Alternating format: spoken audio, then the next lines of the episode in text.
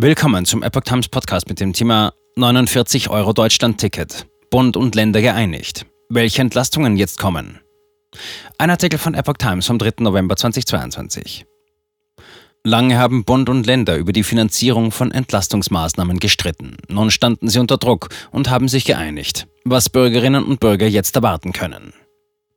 Bund und Länder haben ihren Streit über die Finanzierung geplanter Entlastungsmaßnahmen in der Krise beigelegt und den Weg unter anderem für einen Nachfolger für das 9-Euro-Ticket freigemacht. Bei Beratungen der Ministerpräsidenten und Präsidentinnen der Länder mit Bundeskanzler Olaf Scholz am Mittwoch im Kanzleramt wurden auch Finanzierungsfragen beim Wohngeld und bei der Unterbringung von Flüchtlingen geklärt, sowie zusätzliche finanzielle Unterstützungsmaßnahmen für Härtefälle, etwa im Gesundheitswesen und im Kulturbereich vereinbart.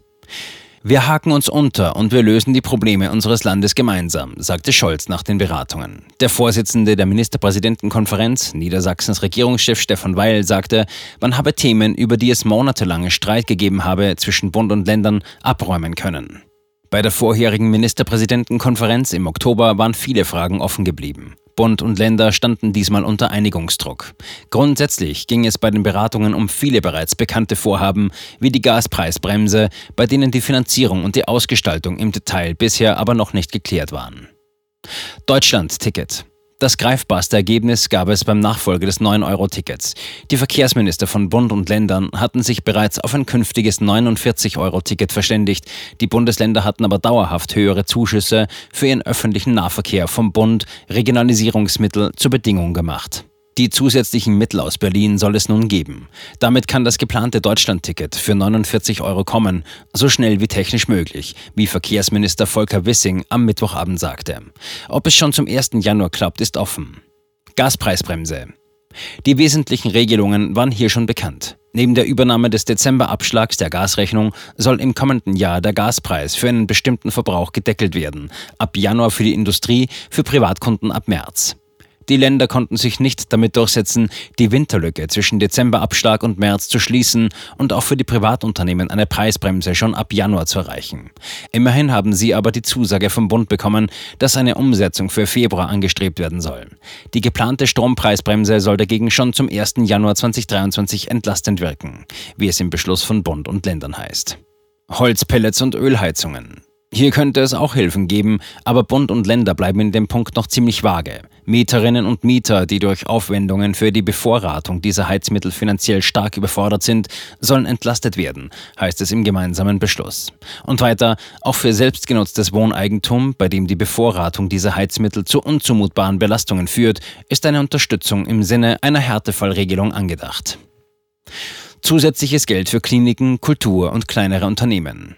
Strom- und Gaspreisbremse werden in manchen Bereichen nicht ausreichen, damit sich Einrichtungen und Betriebe finanziell über Wasser halten können, weil sie selbst zum Beispiel kaum Strom und Gas sparen können. Deshalb soll es eine Härtefallregelung geben, 12 Milliarden Euro, davon 8 für Kliniken und Pflegeeinrichtungen. Das Geld soll aus dem Wirtschaftsstabilisierungsfonds kommen, der in der Pandemie für Unternehmenshilfen eingerichtet und nun für die Abfederung der aktuellen Krise mit bis zu 200 Milliarden Euro ausgestattet wurde, zur Finanzierung der Gaspreisbremse und anderer Maßnahmen. Über den Fonds sollen Bund und Ländern zufolge zudem gezielte Hilfen für Kultureinrichtungen zur Verfügung gestellt werden. Kulturstaatsministerin Claudia Roth sprach von einer Milliarde Euro. Auch für kleinere und mittlere Unternehmen könnte es eine Härtefallregelung geben, die aber noch gesondert ausgehandelt werden soll. Der Bund will dafür ebenfalls eine Milliarde Euro aus dem Wirtschaftsstabilisierungsfonds bereitstellen. Wohngeldreform. Bund und Länder wollen sich die Kosten für die geplante Reform des Wohngelds teilen. Es bleibe dabei, dass die staatliche Hilfe für Geringverdiener zur Hälfte von den Ländern finanziert werde, heißt es im Beschluss.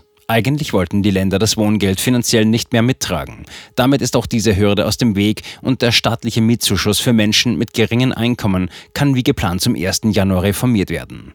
Er soll dann um durchschnittlich 190 Euro pro Monat steigen. Außerdem soll er an 1,4 Millionen Bürger mehr gezahlt werden als bisher. Es geht um Kosten von 5,1 Milliarden Euro.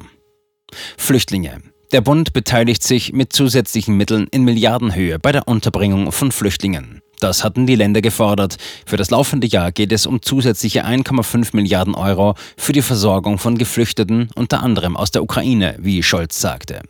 Bisher waren 2 Milliarden Euro für die Versorgung von Ukraine-Flüchtlingen zugesagt.